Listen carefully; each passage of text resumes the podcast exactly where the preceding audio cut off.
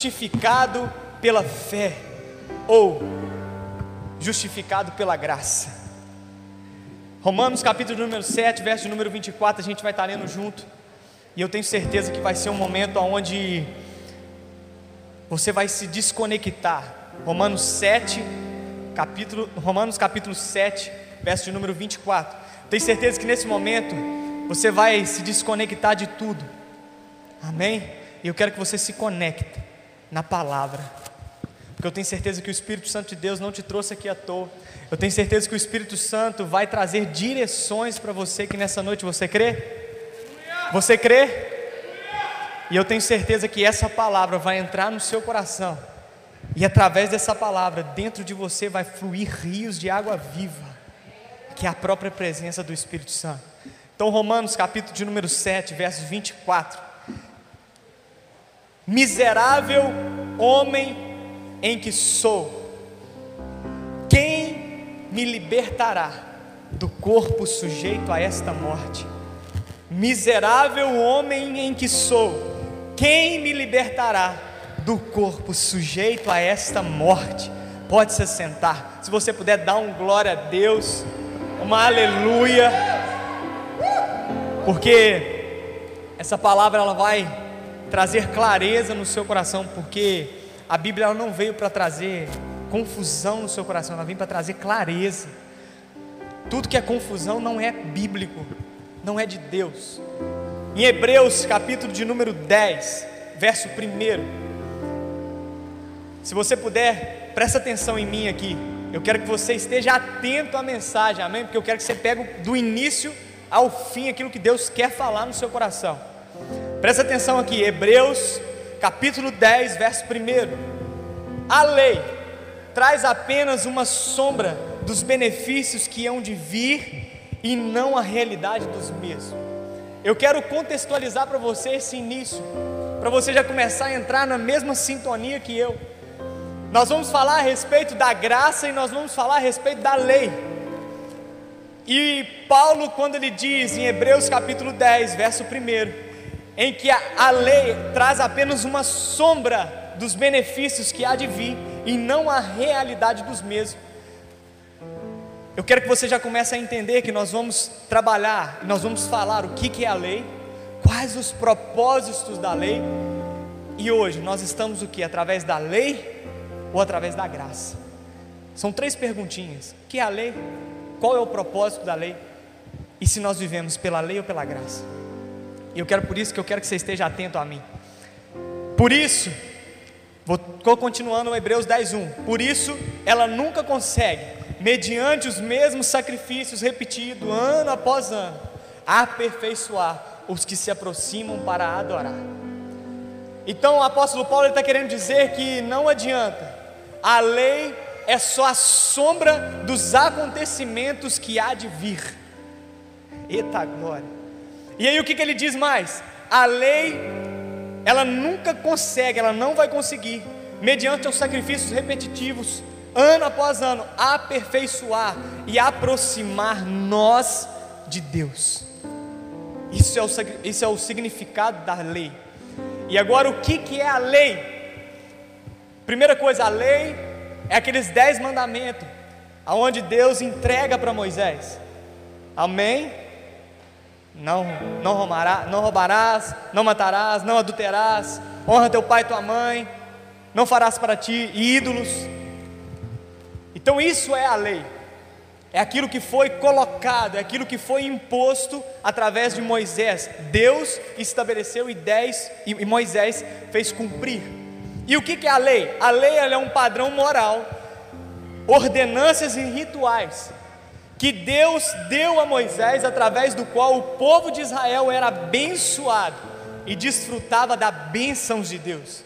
E a própria lei já se previa o erro, onde instituíam vários tipos de sacrifício para espiar a culpa do povo. Então a gente já consegue entender que a lei já, já previa um erro. Deus não errou, mas Deus já sabia que a lei era só o início daquilo que iria vir como diz o apóstolo Paulo, era a sombra daquilo que iria de vir. E o que, é a lei? No âmbito moral, Vocês estão comigo? Sim ou não? O que, é a lei? A lei no âmbito moral, honrar o teu pai e tua mãe, é uma lei moral. Não adulterarás, é uma lei moral.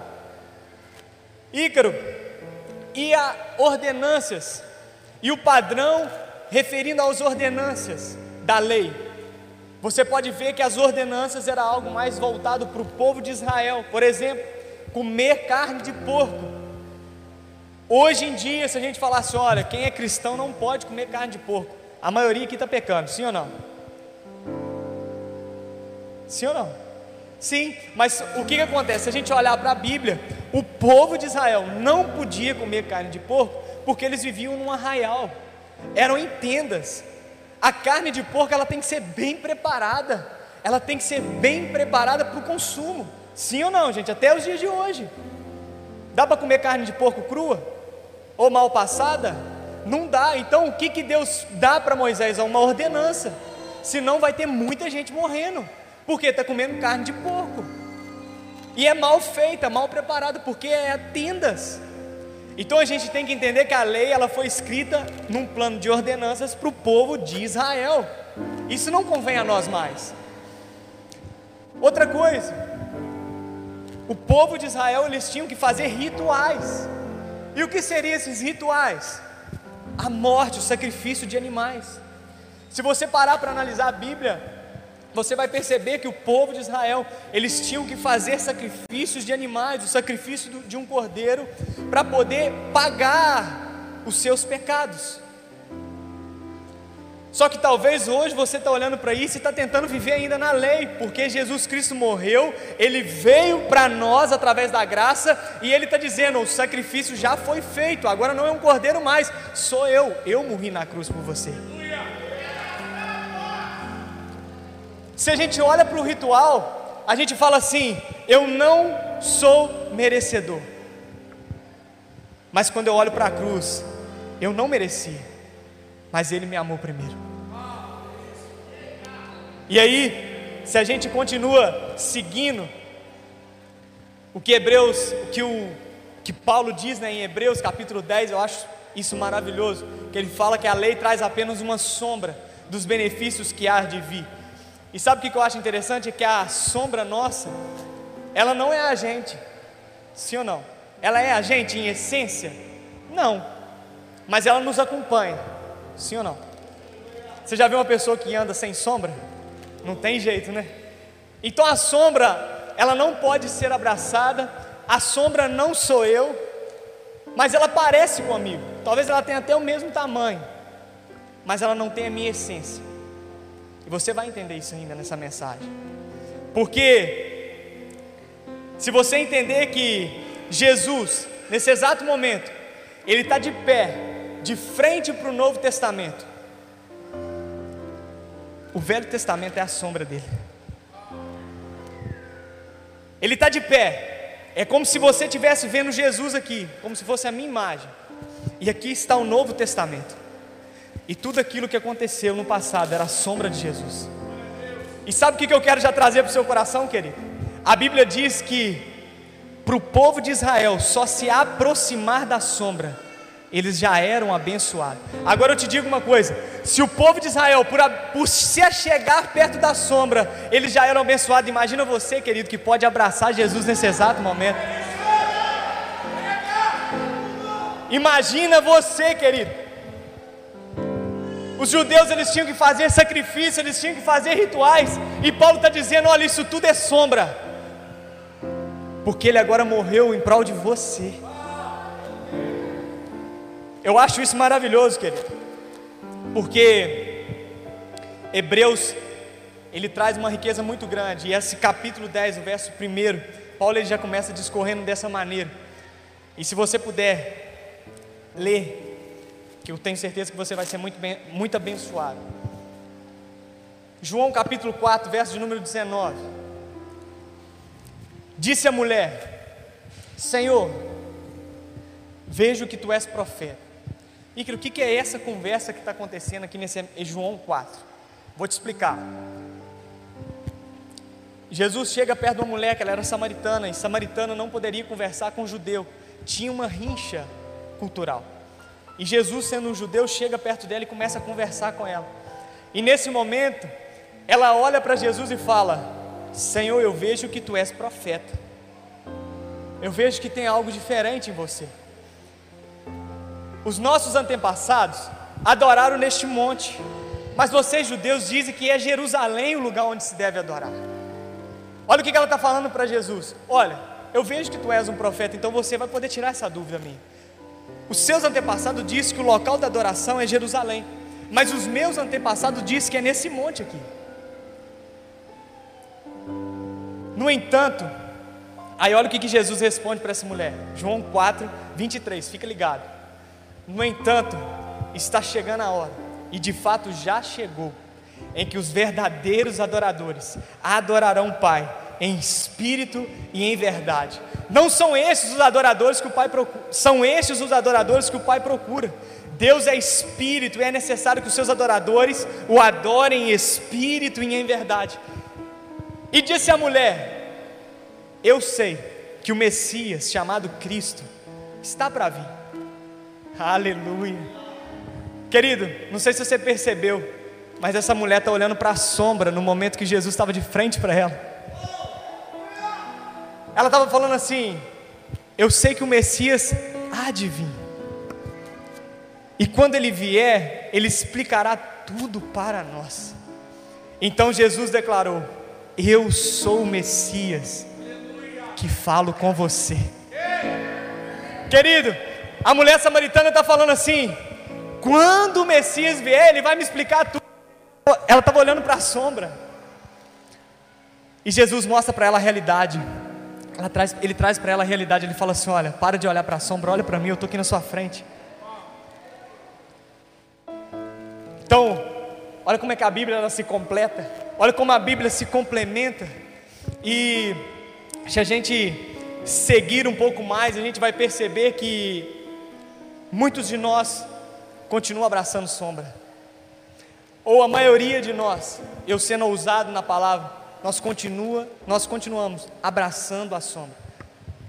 Deixar a Bíblia aberta não vai te fazer ser mais ou menos cristão. Vir na igreja todo domingo não vai te fazer ser mais ou menos cristão.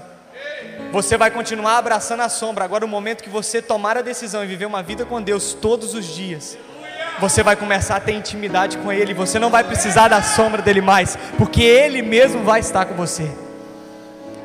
Em todo momento a gente quer abraçar sombra, sendo que Jesus já está disponível para nós. A gente quer fazer o que o povo judeu fazia.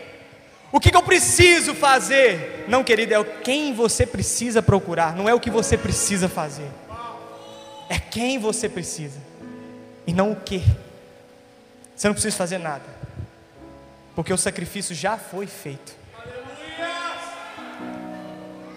João capítulo 2, verso 18 ele fala: Então os judeus lhe perguntaram: Que sinal miraculoso o Senhor pode fazer, ou pode mostrar como prova da sua autoridade para fazer tudo isso? Aqui está acontecendo o seguinte: os judeus estão indagando Jesus, eles estão falando assim: olha, se o Senhor mesmo está falando que é esse homem, que sinal miraculoso que o Senhor vai fazer para mostrar que o Senhor tem a, essa autoridade para falar tudo isso que você está falando? Ele fala assim: Eu mesmo vou destruir esse templo em três dias.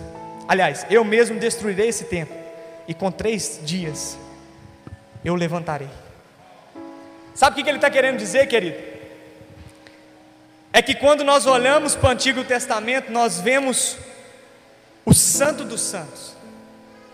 Aquele lugar era somente sacerdotes que poderiam entrar naquele lugar uma vez no ano para sentir e para presenciar a presença de Deus, uma vez no ano.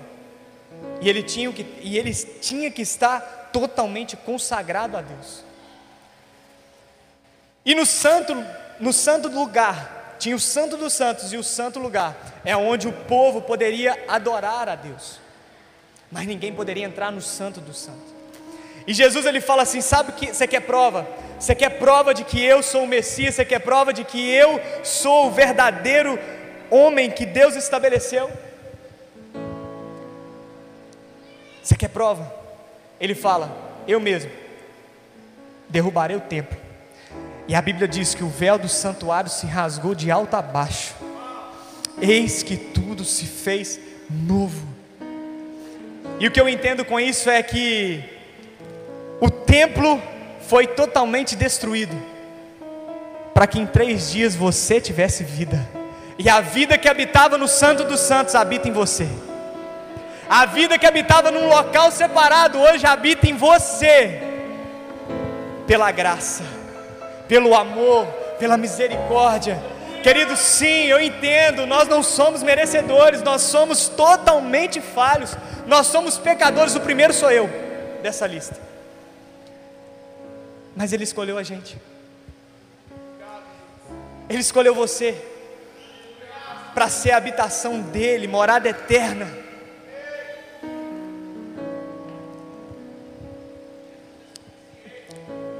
Escuta isso aqui. Viver no passado é viver todos os dias abraçando a sombra.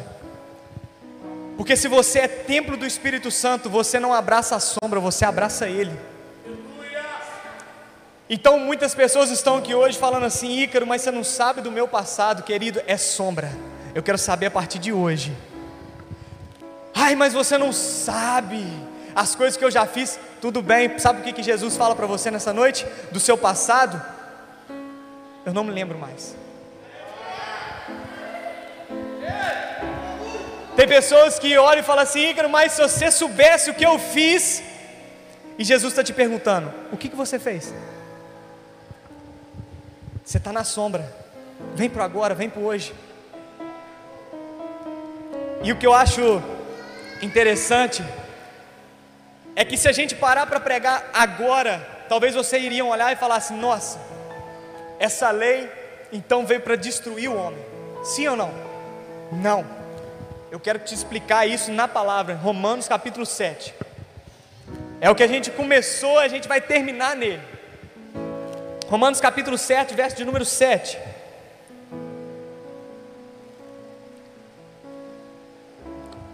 Vocês estão comigo? Vocês estão comigo? Glória a Deus. Romanos capítulo 7. Ícaro, quais os propósitos da lei? Romanos 7, 7. Primeira coisa, revelar o padrão de justiça. O que diremos então? A lei é pecado? Paulo está dizendo, de maneira nenhuma. De fato, eu não saberia o que é pecado a não ser por meio da lei. Olha que interessante isso. Paulo está dizendo o que? A lei então é o problema? Não, de maneira nenhuma.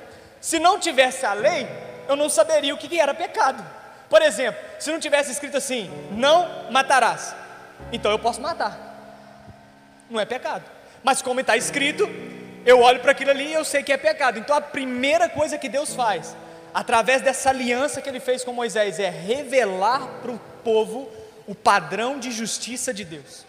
É a primeira coisa que ele faz, ele revela o padrão de justiça. Ele fala assim: ó, não pode matar, não pode roubar, tem que honrar o pai e a mãe. Ele começa o que? A citar para nós o padrão de justiça, aquilo que ele acha, aquilo que ele acredita que é justo. E ele fala: Pois na realidade, eu não saberia o que é cobiça se a lei não dissesse, não cobiçarás. Vocês estão comigo? Então a primeira coisa é revelar o padrão de justiça. Segundo, demonstrar que o coração do homem é peca, pecaminoso. Olha o verso 8. Mas o pecado, aproveitando a oportunidade, dada pelo mandamento, produziu em mim todo tipo de desejo cobiçoso. Pois sem a lei o pecado está morto. Antes eu vivia sem a lei, mas quando o mandamento veio, o pecado reaviveu e eu morri. Descobri que o próprio mandamento, destinado a produzir vida, na verdade me produziu morte. O que ele está dizendo para nós é que o pecado, aproveitando da oportunidade que veio, falando assim: não cobiçarás e aí eu falo assim: ah, mas por que não? Então o pecado, aproveitando da oportunidade, ele produziu em mim um desejo cobiçoso. E aí, eu quero trazer um exemplo, porque agora, quando né, a gente tem esse, essa sensibilidade e a oportunidade de ser pai, Tem alguns pais aqui? Levante sua mão, deixa eu ver, quero te conhecer. Glória a Deus. Então, eu acho interessante, né? Vocês que são pais e mães, a gente sempre quer o melhor para o nosso filho, sim ou não? Sempre. E eu quero trazer um exemplo que acontece comigo. Muitas das vezes eu falo para o meu filho assim: não toca na tomada. E aí, eu quero trazer isso para você compreender o que, que eu quero trazer na mensagem. A lei é não toca na tomada. Eu estou dando uma lei para ele, sim ou não? Da mesma forma que Deus deu para nós: não cobiça, não rouba, não mata, não adultera.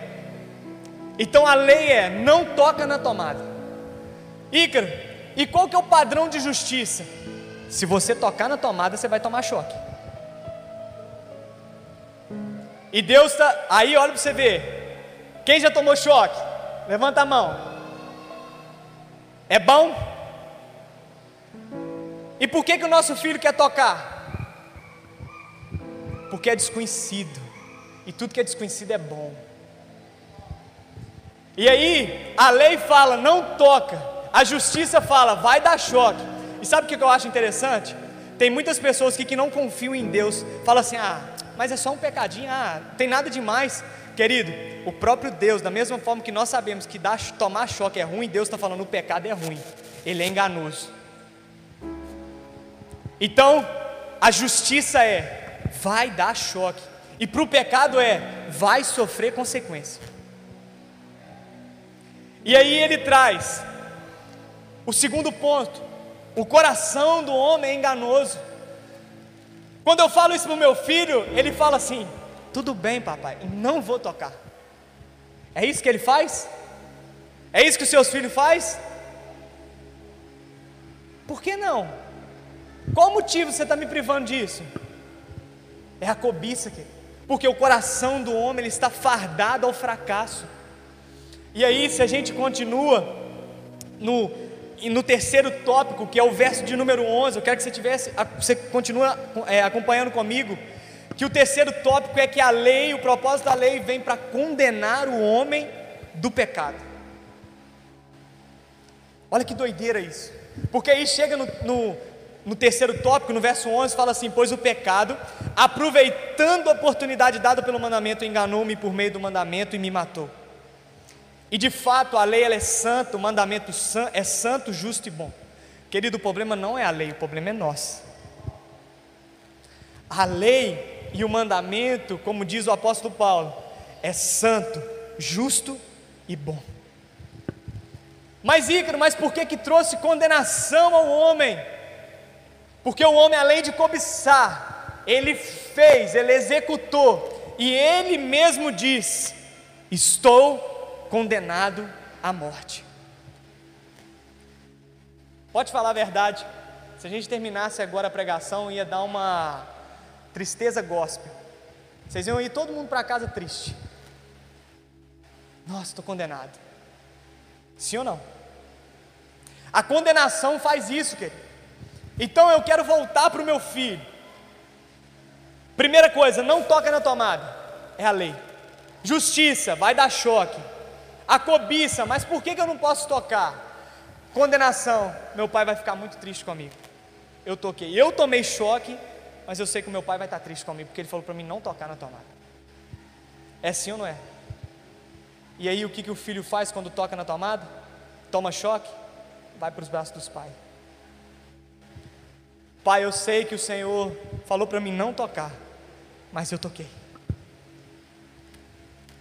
Só que no Antigo Testamento, na lei, quando o filho corria para os braços do pai, ele só encontrava a sombra. Ele ia lá, pegava um cordeiro, sacrificava e era abençoado. Hoje você tem o privilégio de tocar na tomada, tomar choque, correr para os braços dos pais, que ele vai falar assim: pode vir, vem chorar no meu colo, que eu estou aqui de braços abertos esperando. Isso é a graça, querido. Talvez você não vai entender isso mas eu quero abrir os seus olhos nessa noite, porque enquanto a lei fala, vai abraçar a sombra, a graça fala, pode vir que eu estou te esperando. E aí a gente continua seguindo a palavra, porque a lei, ela mostra ao homem O que, que a lei veio fazer? Ela veio mostrar ao homem que ele não tem capacidade de viver uma vida com Deus. Era sacrifício atrás de sacrifício, era renúncia após renúncia, era, era as tentativas de se aproximar de Deus. E a lei vem mostrar que foram várias e várias tentativas e o homem não conseguiu se chegar até Deus. Então a lei ela mostra ao homem que ele não tem capacidade de se chegar a Deus. É aquilo que eu falei, vai dar tristeza gospel nesse momento. Você fala assim, ai, agora deu ruim para mim. Não tem mais nada para me fazer. Ícaro, então o que você está me dizendo é que a lei é ruim. Não, a lei não é ruim. A lei é boa. Nós que somos os ruins da história. Porque a lei falou assim: olha que maravilhoso isso aqui. A lei falou: não faça. Nós cobiçamos e fazemos. Em vez de obedecer, a gente prefere discutir, falar, brigar. Eu quero que você continue seguindo comigo. Olha o verso 13. Então, o que é bom se tornou morte em mim? A lei que é boa se tornou morte em mim? De maneira nenhuma. Mas para que o pecado se mostrasse como pecado, ele produziu morte em mim, por meio do que era bom de modo que por meio do mandamento ele se mostrasse extremamente pecaminoso. Sabe o que, que Paulo está querendo dizer aqui agora? Eu quero abrir a sua mente para você entender isso. Talvez eu lendo, talvez você não compreendeu, mas Paulo está querendo dizer isso aqui, ó.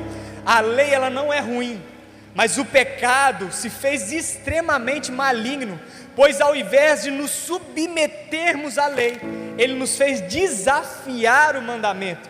E ao fazer o, o, o ato errado, nós vimos que nós estávamos condenados à morte. Todo mundo aqui que peca é porque gosta de pecar? Não é, querido. Não existe esse negócio, ah, eu adoro pecar. Não existe. Eu sei que você, dentro do seu íntimo, você não gosta de pecar. E é o que Paulo está dizendo. Ele fala: a lei não é ruim, é o pecado que se fez extremamente maligno. Só que em vez de nós submetermos, nós desafiamos a lei. Mas espera aí, ele está falando que eu não vou ser abençoado, e aí eu vou e faço. Ah, ele está falando que eu não posso cobiçar, e eu cobiço. Então é nós que desafiamos a lei. E a gente já está encerrando. Sabemos que a lei, verso 14, tá gente? Sabemos que a lei ela é espiritual. Eu, contudo, não sou, pois eu fui vendido como escravo ao pecado. Eu não entendo o que eu faço, pois não faço o que desejo, mas o que odeio. E se faço o que não desejo, admito que a lei é boa. Neste caso, não sou mais eu quem faz, mas o pecado que habita em mim. Sei que nada de bom habita em mim, isto é, em minha carne, porque tenho o desejo de fazer o que é bom, mas não consigo realizá-lo. Está no verso de 14 até o verso 18. Eu quero contextualizar esse versículo do 14 ao 18. Paulo aqui agora ele está fazendo uma figuração de um homem judeu. Olha que interessante. Paulo ele está querendo mostrar como que era uma vida de um judeu que estava debaixo da lei, mas não estava debaixo da graça. Ele está falando no verso 14: Sabemos que a lei é espiritual, eu contudo não sou ele está se colocando agora numa figura judaica e falando: Eu não sou, pois eu fui vendido como pecado, pois eu fui vendido como escravo ao pecado. Então Paulo aqui ele está mostrando a figura de um homem judeu que está debaixo da lei, mas não conseguiu ainda compreender a graça. Talvez, querido, você veio aqui nessa noite como esse homem judeu que compreende os mandamentos, que sabe os mandamentos, ó, não pode matar, não pode roubar, mas o verdadeiro significado de João 3,16 você ainda não entendeu e não entendeu até agora. Talvez você saiba os dez mandamentos: honrar teu pai e tua mãe, não cobiçar, não matar. Mas o João 3,16 você não sabe. Igor, o que, que tem nesse João 3,16? Vai ficar para a próxima pregação. Mentira. O que, que tem nesse João 3,16? Porque Deus amou o mundo de tal maneira que deu o seu Filho unigênito para todo aquele que nele crê não pereça, mas tenha vida eterna. Talvez, querido, você está olhando como um homem judeu falando assim: ai, mas eu preciso fazer isso, eu preciso fazer aquilo, querido. Você não precisa fazer nada porque Jesus Cristo morreu em prol de você para te dar vida. A única coisa que você precisa é só entender que Ele é o verdadeiro significado da sua existência. Eu acho isso maravilhoso porque Paulo ele começa a mostrar esse homem judeu que foi vendido ao escravo, ao, ao escravo do pecado. Ele foi vendido, é como se Paulo está dizendo para nós aqui, como esse homem judeu, ele está dizendo assim: olha, esse rapaz aqui, ele foi vendido, ele está com as amarras do pecado, ele não consegue se livrar do pecado, porque ele foi vendido como escravo, ele está totalmente aprisionado no pecado. E no verso 19, continua comigo: pois o que faço, não é o bem que desejo. Olha, Paulo dizendo as mesmas coisas como um judeu que está debaixo da lei. Mas o mal que eu não quero fazer, esse contudo eu acabo fazendo. Verso 20: Ora, se faço o que não quero, já não sou eu quem faz, mas o pecado que habita em mim. Assim, esta lei que atua em mim. Quando quero fazer o bem, o mal está junto de mim.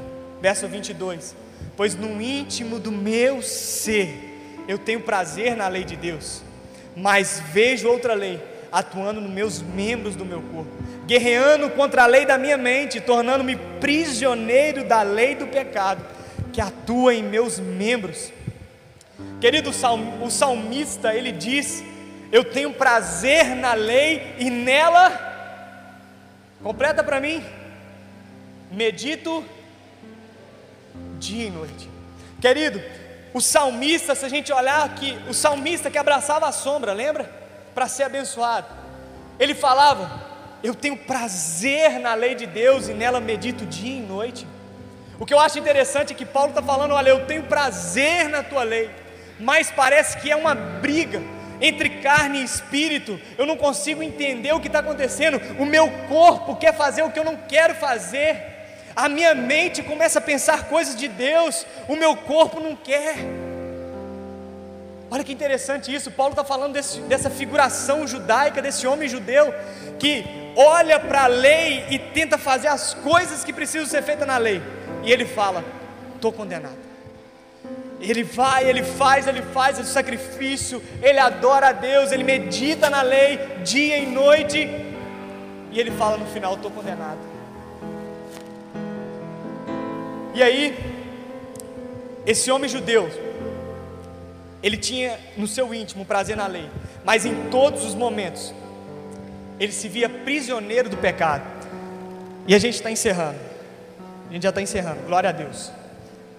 E eu quero que vocês prestem atenção nisso. Então, o que restava para esse homem judeu? O que, que restava para esse homem judeu, querido?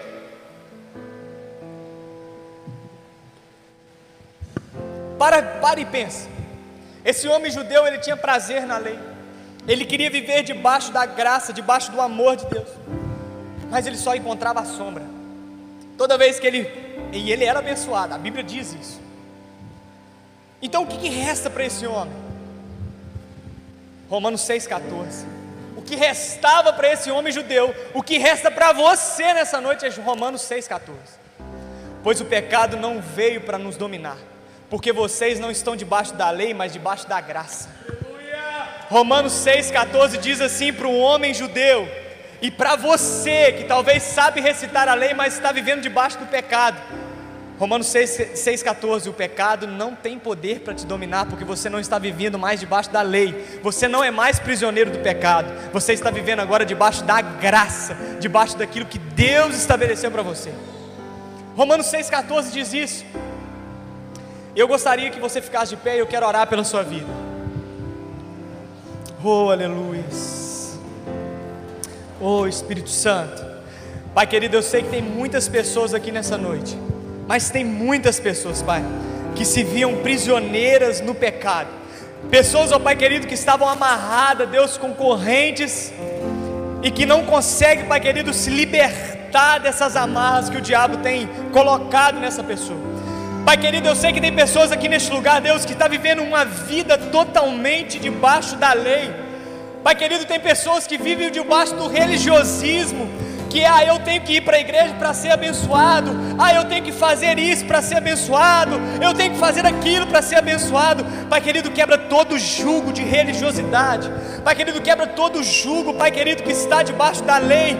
E começa, Pai querido, a mostrar a graça, o teu amor, a tua misericórdia, Pai querido, começa a mostrar o sacrifício da cruz, Pai querido, começa a mostrar, Pai, as suas marcas que estão nas suas mãos, Pai querido, começa a mostrar aquilo que foi colocado na sua cabeça, Deus, como coroa, Pai querido, começa a mostrar o seu sangramento, as chicotadas, porque o Senhor morreu em prol de nós, em favor de nós. E não foi à toa, Pai, não foi em vão. Nós cremos nisso, Pai. Nós cremos nisso, Senhor.